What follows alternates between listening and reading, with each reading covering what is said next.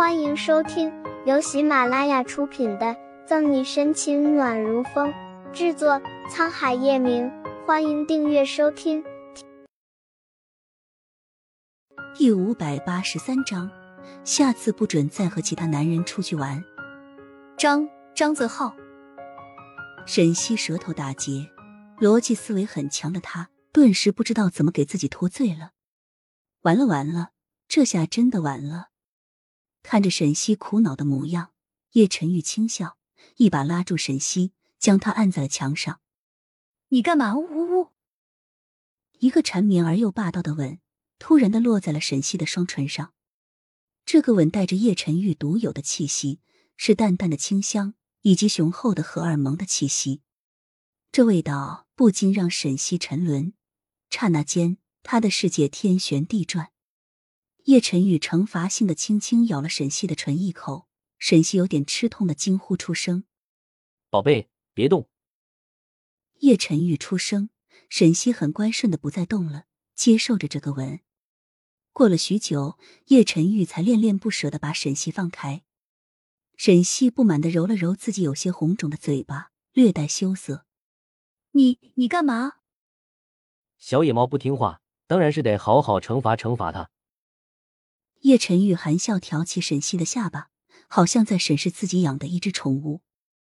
叶晨玉嘴角勾起了微微的弧度，在有些温暖惬意的路灯照射下，他平时万年不变的那张冰山脸好像多了几分温柔。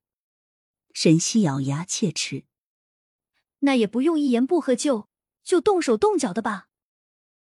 叶晨玉无辜的摇摇头：“不能。”沈西满头黑线：“电话为什么要关机？”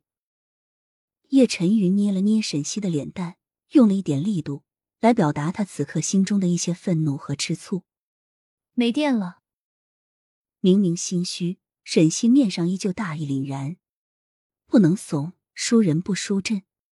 更何况他的手机本来就没电，关机了。叶晨玉哪里不明白沈西的小心思，红眸炽热。你觉得刚才那种惩罚是不是应该再来一次啊？沈西的气焰立刻都软了下去。别别别！我错了啊！可是我真的没有骗你啊！我的手机是真的没有电了。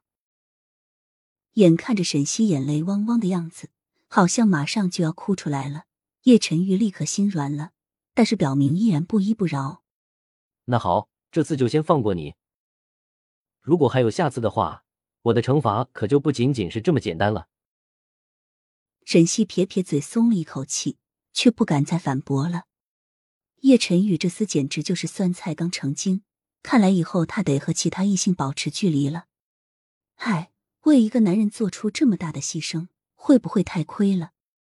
叶晨宇看见了他的这个小动作，不由得眉头向上抬了一下，掩饰不住的宠溺。对了，你不是说今天要去国外开会吗？怎么回来了？忙完了就回来了。帮沈西把风吹乱的头发理拢到耳后。看你也挺累的，早点回去休息。好，你也是早点休息。沈西莞尔一笑，下次不准再和其他男人出去玩，谁都不准。临走之际，叶晨玉拉住沈西的手腕，我知道了，一定不再犯。沈西重重点头，心里丝丝泛起甜蜜。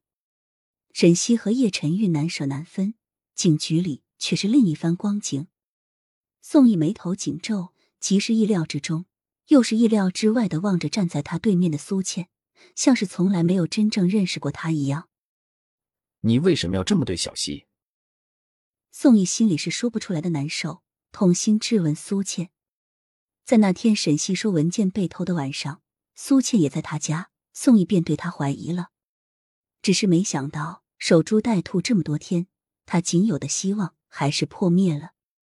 苏倩一只手抓着自己单肩包的肩带，头微微垂着，盯着自己的鞋子。头顶上投来的目光，她不是不知道，但她不想面对。听到宋毅的质问声，苏倩抬起头来，直直的朝他望过去。